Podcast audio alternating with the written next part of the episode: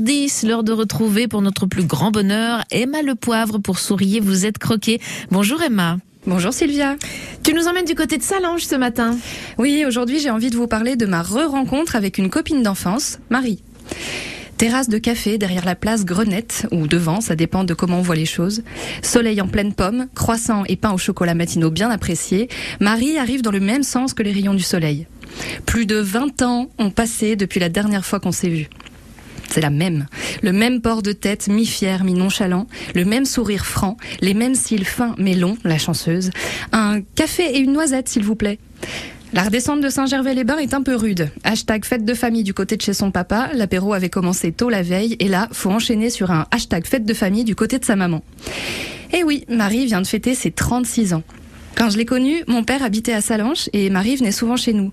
Il y avait un terrain de tennis devant l'immeuble et je me rappelle qu'on y a beaucoup joué au tennis.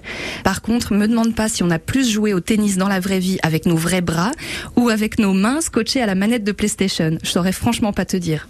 Quand on était en vacances chez mes grands-parents, là, on avait surtout besoin de nos jambes. Marche, vélo et pédalo sur le lac d'Annecy, Marie se retenait pas de pousser des cris de guerre avant de sauter dans l'eau. D'ailleurs, sa voix, à Marie, elle a pas changé non plus plutôt grave, par moments elle se casse un peu. Et ce que j'y entends, moi, depuis toujours, c'est un grain de désinvolture. Peut-être qu'en fait, Marie, elle a une voix qui va avec son caractère.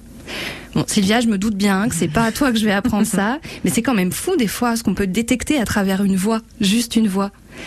Gamine, dans la voix comme dans la vie, j'étais la timidité et Marie la témérité. Et puis là, à cette terrasse de café, on s'est revus, c'était pas prévu, mais nos bras et nos jambes nous ont emmenés l'une vers l'autre avec le cœur, ça je l'ai senti. Je crois que c'est un peu comme ça qu'on sait que quelqu'un a réellement fait partie de notre vie. Un peu comme une sœur de passage. Savoyarde, Savoyarde d'ici ou de passage, souriez, qui sait, on va peut-être se croiser.